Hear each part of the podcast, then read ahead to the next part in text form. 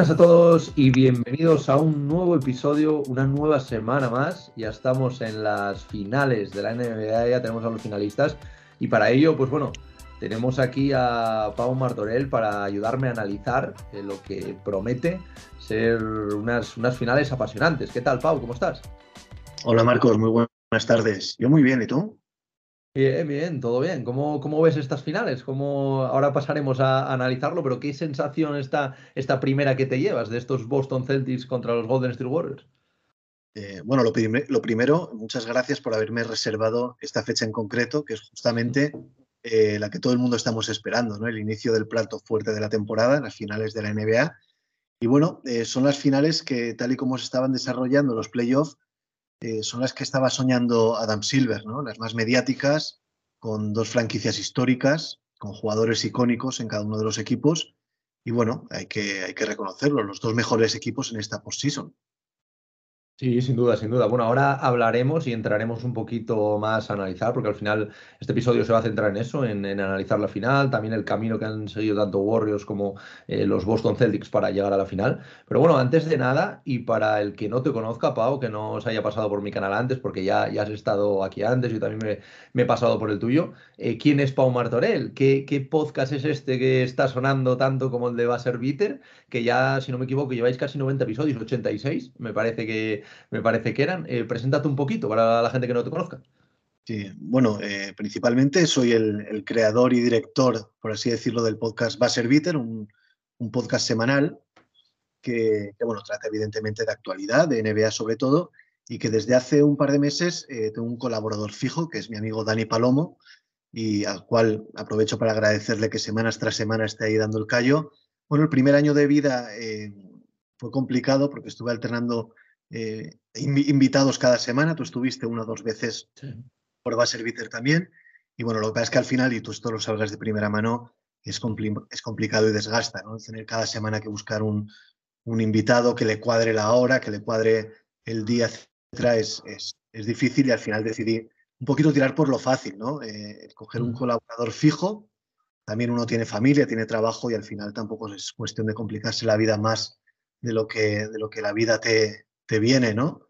Y bueno, eh, pues cada semana, los miércoles por la noche, eso de las 9 a las 10 de la noche, sale un nuevo episodio, actualidad, noticias y debate. Muy bien. Bueno, os, animamos, por supuesto, a, que lo escuchéis. Va a ser Bitter.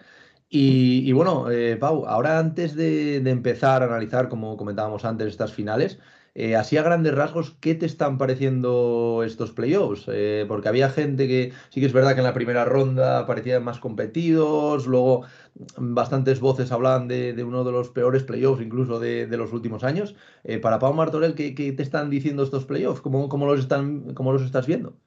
Bueno, antes, Marcos, con la confianza que, nos da la amistad que, del tiempo que nos conocemos, tengo que decir también que los jueves estoy en el canal de Twitch Run NBA ah, con, con Tacho con Raúl Guzmán y Rubén Molano. Así que los jueves a las 8 de la tarde, quien se quiera pasar por ahí, eh, tiene una hora y media de, conversación en NBA y luego en iVox también suben los episodios. Y bueno, lo que me preguntaba, los playoffs. A ver, ha sido un poco efecto champán, ¿no? Empezó una primera ronda muy, muy vistosa, con buenos partidos, algunos finales apretados, pero que al final no dejó de ser eh, un camino hacia lo, hacia lo conocido, ¿no? Ganaron todos los equipos que jugaban en casa, no hubo ningún séptimo partido y bueno, al final se cumplieron todos los pronósticos. Y luego poco a poco estos playoffs han ido un poquito hacia abajo, hay que reconocerlo. La segunda ronda ya nos dejó eh, algunas eliminatorias un poco desaborías, ¿no? Por así decirlo. Eh, la de Phoenix y Dallas estuvo muy bien, sobre todo por el final que tuvo, pero ya la tendencia era finales poco apretados, grandes ventajas, grandes parciales y las finales de conferencia no han hecho más que confirmarlo, excepto el último partido, el séptimo entre, entre Miami y Boston, y también el sexto, ¿no? que jugaron en el Garden. El resto han sido partidos que se han decidido mucho antes de lo esperado, con lo cual mm, le han quitado buena parte del atractivo que tienen los playoffs, que es la emoción. Sí, sin duda, sin duda. Es lo que, es lo que tú comentabas al principio. Sí que es verdad que, por ejemplo, en eliminatorias como la de Phoenix contra, en primera ronda contra los Pelicans, sí que hubo ahí como una semisorpresa, que yo esperaba que fuese un 4-0, como mucho un 4-1. Sí que estuvo entretenido. También el tema de Utah eh, con, con Dallas, pero sí que es verdad que hemos visto quizás unos playoffs descafinados, sobre todo, por ejemplo, en, lo que tú comentabas, en esta, en esta ronda en la que los Warriors superaron por, por 4-1 a, a los Dallas Mavericks quizás esperábamos algo más competido, también pues esperábamos yo creo que todo el mundo que pasase Fénix y ver ahí un, duelo quizá un poco más, un poco más igualado. Pero bueno, también hemos visto grandes eliminatorias. Yo, yo siempre digo cuando, cuando hablo con, la gente que, que, viene aquí, al final el 4-0 de primera ronda entre Celtics y Nets, yo creo que también es un poco engañoso, porque a pesar de ser un 4-0 y ser el único 4-0, fueron partidos muy igualados. De hecho, el primero creo que se decide por un punto con una canasta de Tatum al final. Eh, creo que la máxima diferencia en estos cuatro partidos creo que son nueve o diez puntos. Y no tiene nada que ver, porque por ejemplo, lo que tú antes decías de la eliminatoria, aunque acabaron 4-3 para Boston Celtics, Miami y los Celtics, eh, cuando ganaba uno ganaba por 20 puntos, cuando ganaba el otro lo dejaba eh, finiquitado ya en el primer cuarto. Entonces sí que es verdad que son unos playoffs mm, un pelín descafinados, lo que decías tú, eh, descorchamos la, botella demasiado pronto y después un, poco descafinados, pero yo creo que se ha llegado a una de las mejores finales que podríamos ver este año y que no sé lo que piensas tú, pero yo la verdad que tengo, tengo bastante esperanza y creo que se puede ir a, una serie larga y una serie igualada, que al final yo creo que es lo que todos queremos. A ver, vamos a ver, hablabas de los playoffs. Eh, estos playoffs comenzaron con una base bitter de Jason Tatum contra Brooklyn y todos pensábamos que esto iba a ser la, repanocha. Eh, y respecto a la serie de 4-0 que tú has comentado, para mí particularmente fue más vibrante y más emocionante el 4-0 de Boston a Brooklyn que el 3-4 entre Phoenix y Dallas. Pese a tener siete partidos, eh, es verdad que yo siendo de los Mavericks, quieras que no, eh, pues tuve ese nervio en el cuerpo y tal, pero para el espectador neutral mm, fue una, una eliminatoria sin emoción, pese a esos pese a ese séptimo partido, ¿no? No ha habido ninguna prórroga en todos los playoffs, lo cual es muy llamativo. Y bueno, esperemos que esta final eh, cambie la tendencia que nos ha marcado estas finales de conferencia, que ojalá podamos tener una serie relativamente larga y sobre todo que lleguen igualados a los, finales de partido, ¿no? Al clash time, eh, ese, ese, punto álgido de cualquier encuentro de baloncesto, pues que, pues que lo podamos disfrutar y que no sea un paseo para uno o para otro equipo. Sí, y yo creo que también esta final, yo creo que viene, viene a poner un poco a la, gente que quizás no, no, ve tanto la NBA, que, que, quizás se centra más en los ataques, en que al final el campeón suele ser una de las mejores defensas. Ya se vio con los Lakers, se vio con, con Milwaukee Bucks, y ahora estamos entre, yo creo que las dos mejores defensas de, de la NBA, también con permiso de, de, Miami, pero creo que en regular season han sido las dos mejores defensas, si no, si no me equivoco. Y, creo que en eso se empieza a construir un, campeón. Eh, ¿Cómo ves tú eh, este duelo? ¿Cómo ves los posibles matchups que pueda haber durante, durante esta eliminatoria? Así a grandes rasgos. ¿eh? Ahora nos meteremos más a analizar, hablaremos de jugadores, también por supuesto de los entrenadores, que tenemos que hablar muchísimo tanto de Kerr como de, como de Udoka. Pero a grandes rasgos, ¿cómo, cómo ves tú esta eliminatoria? ¿Qué esperas de ella? Bueno, eh, como has comentado, la defensa va a ser fundamental. Ya, lo dice el dicho, ¿no? los ataques ganan partidos y las defensas campeonatos. Y en este caso se enfrentan dos equipos que atrás eh, van muy bien, están muy bien armados. Y bueno, por parte de los Golden State Warriors, evidentemente tendrán que parar eh, la fluidez ofensiva de Jason Tatum. Tiene nombres para eso, principalmente Andrew Wiggins. Pero bueno, luego detrás de Wiggins tienen jugadores como Gary Payton, que va a volver en esta final. No sabemos si estará al 100%. El propio Kuminga puede echar una mano.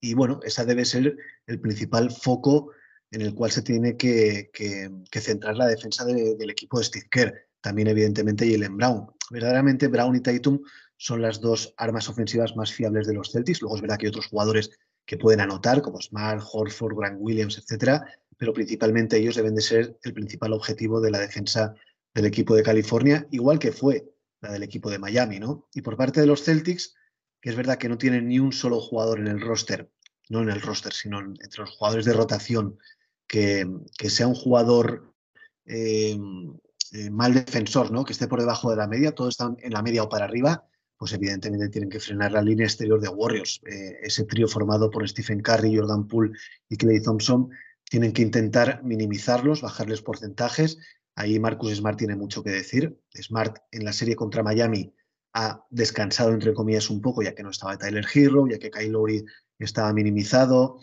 ha cogido un poquito de aire en ese aspecto. Y bueno, entre Smart, eh, Jalen Brown, cuando salga de Derrick White y tal, tienen que intentar ponerle lo más complicado posible a la, flota exterior de los Warriors el, el ataque. Mm, ahí puede estar una de las claves, aunque hay más claves, ¿eh, Marcos? Sí, sí, sin duda. Y también yo creo que es un poco mm, el enfrentarse la experiencia, porque al final creo que estos Warriors habían llegado a seis finales en los últimos ocho años contra la juventud. Pero bueno, una juventud que ya ha jugado varias finales de conferencia. Es verdad que es su, su primera final, creo, en los últimos 12 años de, estos Celtics. Es un proceso que, que, ha llevado sus años, sobre todo con los dos Jays.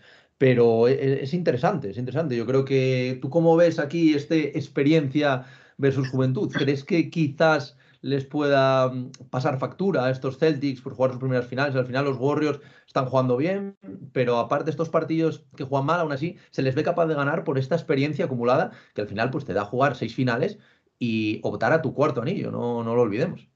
Sí, bueno, los Warriors han ido dosificando esfuerzos, han, sabido cuándo atacar en los partidos eh, al marcador para llevárselos, han ganado partidos que no han jugado bien y bueno, el dato es demoledor. Eh, experiencia de jugadores de los Warriors contra la de los jugadores de los Celtics en finales de la NBA, 123 partidos a cero. Por no hablar de la experiencia que tiene Steve Kerr como entrenador eh, con la de Ime Udoka y, en finales, evidentemente, eh, la ventaja que pueda tener Kerr.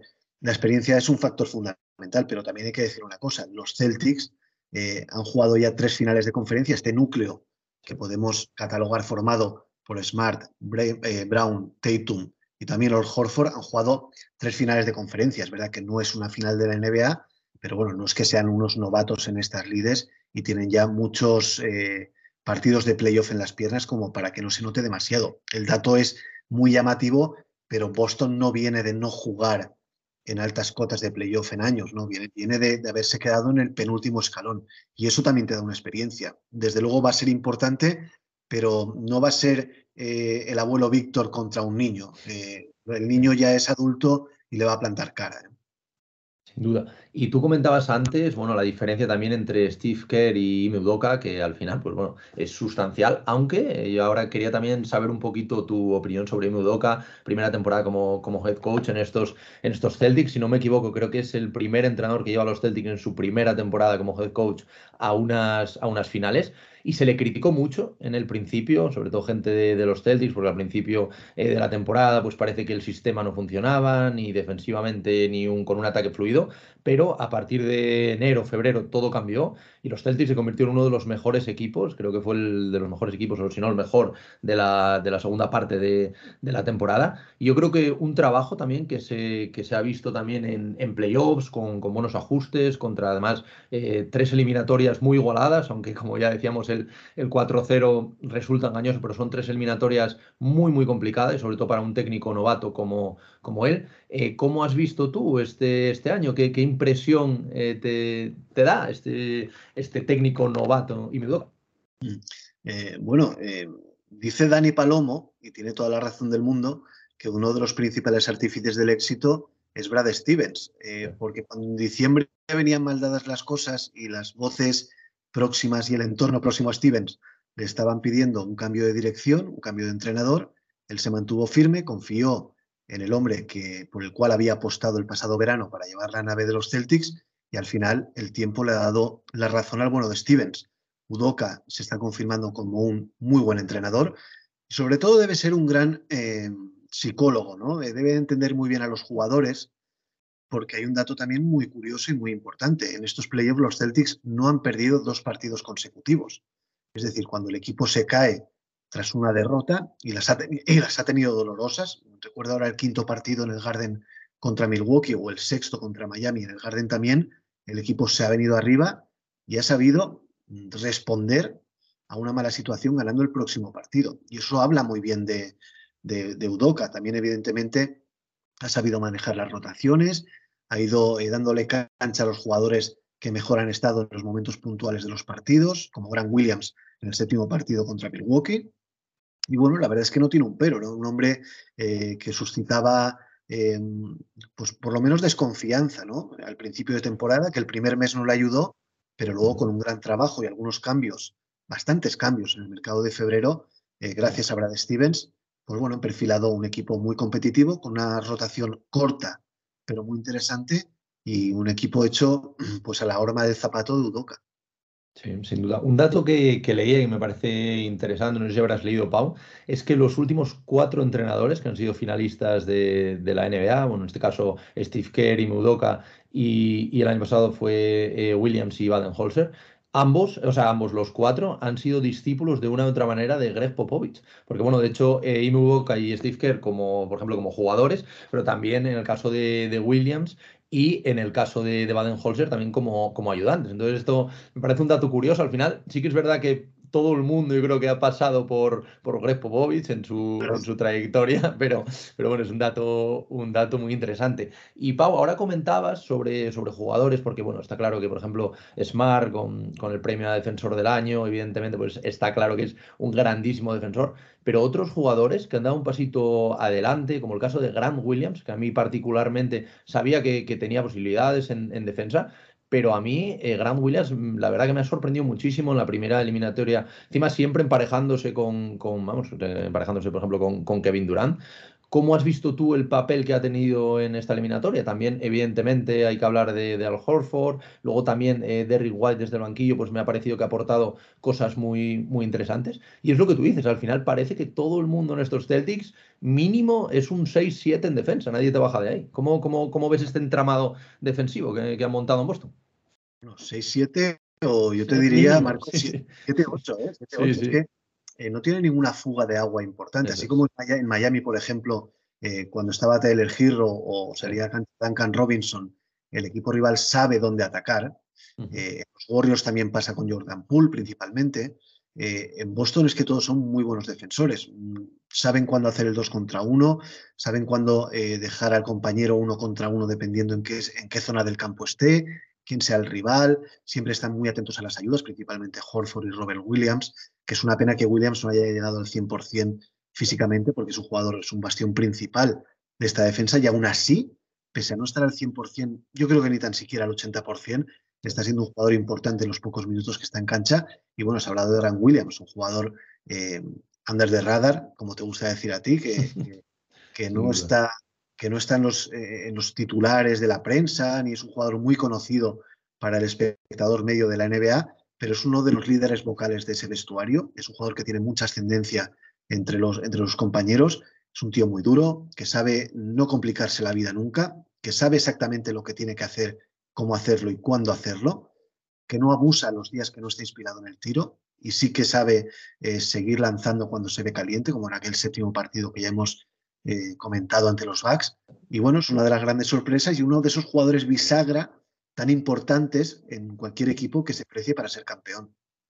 Sí, sin duda, sin duda. Y pasando también ahora al lado de Warriors, eh, pues bueno, todo el mundo sabe que Draymond Green pues es el principal bastión defensivo de, de estos Warriors, pero a mí me ha sorprendido muchísimo la labor de Williams. Al final es un pick 1 eh, que se ha sabido reconvertir o ha querido reconvertirse como en una incluso cuarta espada, diría yo, o quinta espada de, un equipo y está siendo fundamental. De hecho, Steve Kerr solo ha tenido palabras de agradecimiento y de y decir que es un grandísimo jugador porque yo creo que, que, también lo importante, aparte de ser un grandísimo jugador, es también saber asumir tu rol, porque a lo mejor otro, otro jugador no habría asumido ese rol y se habría ido a un equipo menor a anotar 30 puntos por partido, no defender y, y tener estas estadísticas. Pero él parece que ha encontrado, después de unos años en la liga, el sitio en el que mejor encaja y está siendo uno de los hombres más destacados, evidentemente, pues aparte de, Stephen Curry, de estos Warriors. ¿Cómo, cómo estás viendo este, estos playoffs que está haciendo? ¿Te ha sorprendido? ¿Cómo,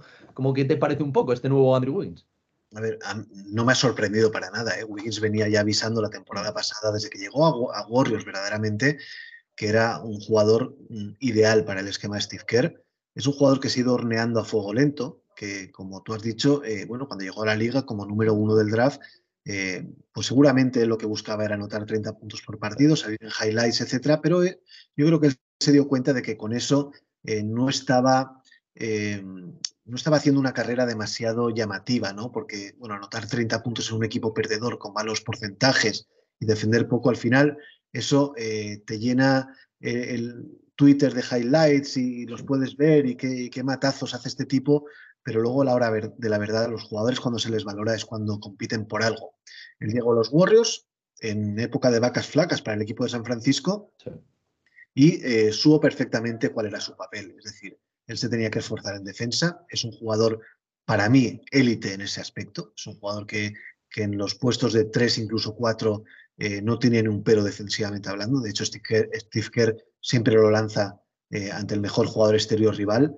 Y bueno, y en ataque, él sabe y asume que, que, no es el jugador más virtuoso del equipo, sí que lo era seguramente en Minnesota, y que tiene que esperar su oportunidad. Y su oportunidad llega principalmente porque Stephen Curry, Clay Thompson y Jordan Poole, cuando está en cancha, absorben mucha atención de la defensa, lo cual le permite a él lanzar tiros liberados desde las esquinas, tiene un gran porcentaje, más del 40% en triples. Y bueno, él lo está aprovechando, se ha especializado en eso. También va al aro cuando toca ir. Eh, de hecho, hay que recordar el póster que le hizo a Luka Doncic en la serie de los Maps. Y bueno, para mí es un jugador que no tiene muchos tiros, más allá de los tiros libres, que para mí falla demasiados, pero tanto en ataque como en defensa es un jugador cumplidor y vamos, eh, no me extraña en absoluto que Steve Kerr esté súper contento con su labor. Y si hablamos de un jugador con el que Steve Kerr está contento, yo creo que también debemos hablar de Kevin Looney, que aquí yo sí que supongo que algo te habrá sorprendido porque al final parecía que incluso se podía quedar fuera de la, de la rotación. Incluso Green llegó a hablar con, con, Steve Kerr para que lo volviese a meter porque se sentían muy cómodos con él. Y tiene algún partido, creo, de 22 rebotes que les daba unas posibilidades ofensivas a los Warriors eh, extraordinarias para volver a sacar el balón. Además, pues evidentemente lo que tú decías antes, con Clay Thompson, como, como lo estamos viendo últimamente, con Stephen Curry y con Jordan Poole, que se habla de un mini, mini Stephen Curry. Evidentemente el potencial ofensivo de los Warriors es tremendo. Si algo les faltaba, podía ser esta posición interior, ese hombre grande que eh, no hacía falta ya ni que, ni que salga a tirar triples, evidentemente, ni que, ni que abra la cancha, pero sí que, que esté muy activo, que cargue mucho el rebote ofensivo. Y yo creo que por lo menos estos playoffs, mmm, que Boluni está sorprendiendo a todo el mundo en, este aspecto. ¿Cómo, ¿Cómo, lo estás viendo tú, Pau? Sobre todo por el peso ¿no? que está teniendo en, en los Warriors. Eh, bueno, él ha sido titular toda la temporada por la baja James mm. Wiseman él ha hecho su labor. Es un jugador mucho más inteligente de lo que pueda parecer. Eh, tiene un aspecto eh, osco, eh, tiene la cinta en el pelo, la camiseta, la codera, la rodillera. Bueno, parece que venga del Vietnam, del, Vietnam. Y bueno, es un jugador muy inteligente porque él hace ni más ni menos lo que sabe hacer, que es recibir cerca del aro, lanzar o doblar el balón y rebotear. Y, y bueno, es el pivote ideal para los Warriors, un equipo de mucha fantasía exterior, de mucho poder anotador, que lo que necesitan es un tío serio en el puesto de pivot que cubra las espaldas en defensa, que se faje con los pivos rivales, ya sean más altos o más bajos que él, y que aproveche los balones sueltos que le llegan. Y bueno, Looney está haciendo unos playoffs fantásticos, está siendo el jugador eh, que seguramente haya dado, dado, un paso adelante más importante en los Warriors respecto a la, a la regular season. Es verdad que contra Dallas, por ejemplo, no tenía un pivot grande que le pudiera hacer sombra y ahí se aprovechó, ahí marcó diferencias. Y es que los Mavericks, eh, es curioso, ¿no, Marcos? Eh, pudieron con Gobert en primera ronda, pudieron con Ayton en segunda y no pudieron con, con Kevin Looney en tercera. Con lo cual es un jugador profesional al 100%. Y bueno, eh, ahora mm, yo creo que hay poca gente que se está acordando de Weisman en estos momentos. Sí, sí, sin duda, sin duda. La verdad que a mí me ha dejado gratamente sorprendido. Y por acabar un poquito con el, con el tema Warriors, antes comentabas que Gary Payton vuelve para, para estas finales. He oído también que Iguodala, eh, aunque bueno, veremos cómo, cómo está físicamente, eh, va a volver. ¿Crees que uno de estos dos jugadores, o quizás los dos, pueden llegar a, aportar algo, a ser importantes para, para Kerr? ¿O crees que la inactividad hará que no tengan muchos minutos y quizás pues Steve Kerr prefiera un carácter continuista como, como el que ha tenido hasta ahora? Hombre, yo creo que Gary Payton sí que lo irá metiendo poco a poco en rotación. Seguramente no salga de titular. Él, cuando se lesionó era titular, ¿eh? acuérdate, al principio de la serie contra Memphis. Eh, entiendo que le, intentará meter poco a poco, que coja ritmo de partidos. Sí que creo que va a tener un papel menor, seguramente que si no se hubiera lesionado en estas finales, pero Guadala tengo más dudas. Guadala lleva mucho tiempo sin jugar y es complicado meterlo, encajarlo en una dinámica ya de, muchos partidos, en un momento tan crucial de la temporada, un jugador tan veterano y bueno, eh, seguramente sea más un mentor desde el banquillo tipo Donis Haslem en estas finales que otra cosa. Me sorprendería eh, que Steve Kerr le diera, le diera cancha a Guadala. Sí, sin duda, sin duda. Yo creo que, vamos, opino exactamente lo mismo que tú. Yo creo que, Gary Payton eh, va a ser y tiene que ser importante para, para Steve Kerr, pero en el caso de Iguodala sí que tengo muchas más dudas. Y bueno, eh, Pau, por ir finalizando un poco con, este análisis, eh, si tuvieras que quedarte con un par de claves, dos, tres claves en, esta eliminatoria, ya sé que es una eliminatoria muy abierta, puede pasar cualquier cosa. pero ¿qué, ¿cómo ves tú? ¿Cuáles crees que son, que son las claves de esta eliminatoria? Si quieres, o a lo mejor pues el, por parte de Warriors, por parte de Celtics, o en general, ¿cuál ves tú que son las claves de esta eliminatoria que pueden acabar de decantarla para un lado o para otro? Bueno, a nivel general te lo voy a decir. Eh, principalmente el estado físico de, ambos equipos. Boston llega mucho más castigado. Es verdad que solamente ha jugado dos partidos más que, mm. Warriors. 18 16, sí. Pero la serie eh, contra Milwaukee, la serie contra, contra Miami les ha desgastado. Tienen jugadores tocados, Robert Williams, Marcus Smart, eh, y bueno, mm, eh, tiene una rotación más corta también que, los Golden State Warriors. Y bueno, es verdad que, el equipo de la Bahía eh, solamente jugó cinco partidos contra Dallas, seguramente menos exigentes que, los que ha tenido que jugar Boston contra Miami. Y esa es la primera clave, ver en qué estado físico llegan los Boston Celtics, porque han acabado la serie contra, contra los Heat bastante desgastados. Es verdad que tienen cuatro días entre el final, entre ese séptimo partido en Florida y el primero en San Francisco, pero tienen que viajar y bueno, tienen algunos jugadores tocados. Esa es la primera clave, el estado físico. Luego el ritmo de juego. Yo creo que Golden State debe intentar imponer su ritmo rápido de juego y Boston tiene que, acelerar ¿no? Eh, la velocidad del equipo de los Warriors e intentar que sean partidos más pausados. ¿no? Eh, esa es la segunda. Y luego el rebote, el rebote defensivo. Boston no debe permitir bajo ningún concepto segundas oportunidades a, los Warriors, un equipo que si es complicado que falle eh, lanzamientos cuando tiene más de una opción en un ataque, ya es prácticamente sentencia de muerte. Sí, sí, sin duda. Y con todas estas, bueno, con estas tres claves que nos comentas, Pau, y así antes de que empiecen estas finales, ¿cómo lo ves tú? Eh, ¿Cuál sería el pronóstico de, Pau Martorell para, para, estas finales? Ya sé que es uno de los más complicados, aunque siempre es muy complicado, pero ¿cómo, ¿qué sensaciones tienes tú ahora mismo? Bueno, tengo que confesarte, Marcos, que no he dado ni una en estos playoffs. ¿eh? lo, he visto justo antes de, conectarme, sí. Eh, a, mí particularmente me gustaría más que ganar a Boston, porque, mm. a ver, no, tengo nada absolutamente contra los Warriors, pero ya hay varios jugadores que conocen lo que son las mieles del triunfo. Y sí que me gustaría jugadores como, como Tatum, Smart, eh, Brown y principalmente, y sobre todo Sal Horford, eh, pues pudiera acabar su, carrera con un anillo. Yo me gustaría más que ganar a Boston, pero he de reconocer que el favorito es Golden State Warriors. Y, bueno, si tengo que hablarte a nivel eh, espectador neutral y sin que, y sin que me puedan eh, los sentimientos en este aspecto, diría Golden State Warriors 4, Boston Celtics 2, como mucho. Bueno, yo, yo espero un séptimo partido al menos, ¿eh? que nos lo, yo creo que nos lo están debiendo. ¿Alguna prórroga? ¿eh? ¿Alguna prórroga no estaría mal? Sí, bueno, eso, lo esperamos todos, pero hay que reconocer que entre la profundidad de banquillo de Warriors, entre el descanso que han tenido más que el de los Celtics, el estado físico de sus jugadores, el factor cancha a su favor, la experiencia, mm, son demasiadas demasiados jokers en la baraja de los Warriors respecto a la de los Celtics. ¿eh? Claro, lo bueno también yo creo que, lo que tú comentabas, la, historia de los Celtics también es, es, bonita, al final pues que ganen los Jays juntos, que gane Smart, sobre todo que gane Al Horford, pero bueno, tampoco estaría mal la de, la de estos Warriors después de dos años, después de Clay Thompson casi dos años y medio sin jugar, volviendo a ganar, y yo creo que poniendo la guinda a, una de las mejores dinastías, pues bueno, exceptuando evidentemente pues los Celtics, evidentemente los Bulls de Jordan, pero yo creo que estaría entre las cuatro mejores dinastías. O sea, yo creo que quizás ya, ya lo podría estar, pero esto ya sería la rúbrica un poco que los pondría como los mejores equipos de, todos los tiempos. No sé cómo lo ves tú, Pau. Sí, bueno, ellos ya están, ¿no? Entre los mejores eh, de todos los tiempos. Sea, Boston, Lakers, Chicago, mm. San Antonio, y Warriors son los cinco equipos dominantes ¿no? desde que existe la NBA. Eh, no creo que un anillo más o menos los puedan bajar de ese grupito. Eh, así que de momento eh, vamos, a, vamos a seguir apostando por Boston. Si gana Warriors, evidentemente, es porque es muy merecido y porque tienen jugadores que, son súper clases y tienen una categoría estratosférica. ¿no? ¿no? vamos a descubrir a estas alturas ni a Stephen Curry, ni a Clay, ni a Draymond Green, ¿no? que es la columna vertebral Pero bueno, a nivel poético sí que me parece que Boston eh, eh, lo merece un poquito más, ¿no? A nivel sentimental.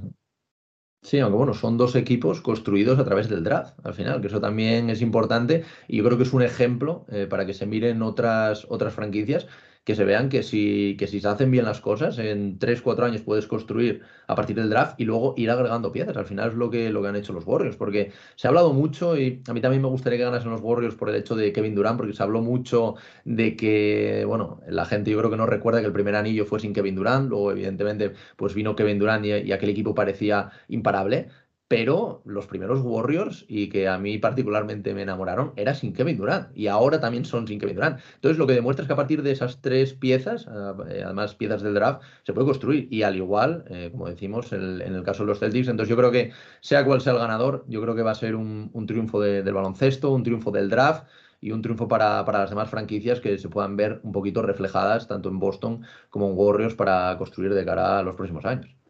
Sí, indudablemente. Y el año pasado también, Marcos. Eh, es verdad que Milwaukee y, Phoenix, es verdad que cada uno fichó un base eh, de distinta manera. Chris Paul y Ru Holiday, que tampoco fueron fichajes eh, los cuales pensásemos que fueran a romper el mercado y que iban a develar la, la, NBA, ¿no? No son de estos de estas firmas tipo Kevin Durant, Kyrie Irving, James Harden, LeBron James, Anthony Davis, lo que parece que a golpe de talonario uno puede formar un equipo. Llevamos dos años en los que viniendo desde abajo, los equipos se han ido construyendo poco a poco, unos desde el draft, con algunas firmas, algunos fichajes, algunos traspasos, pero la columna vertebral eh, ha crecido junta y la verdad es que es de agradecer.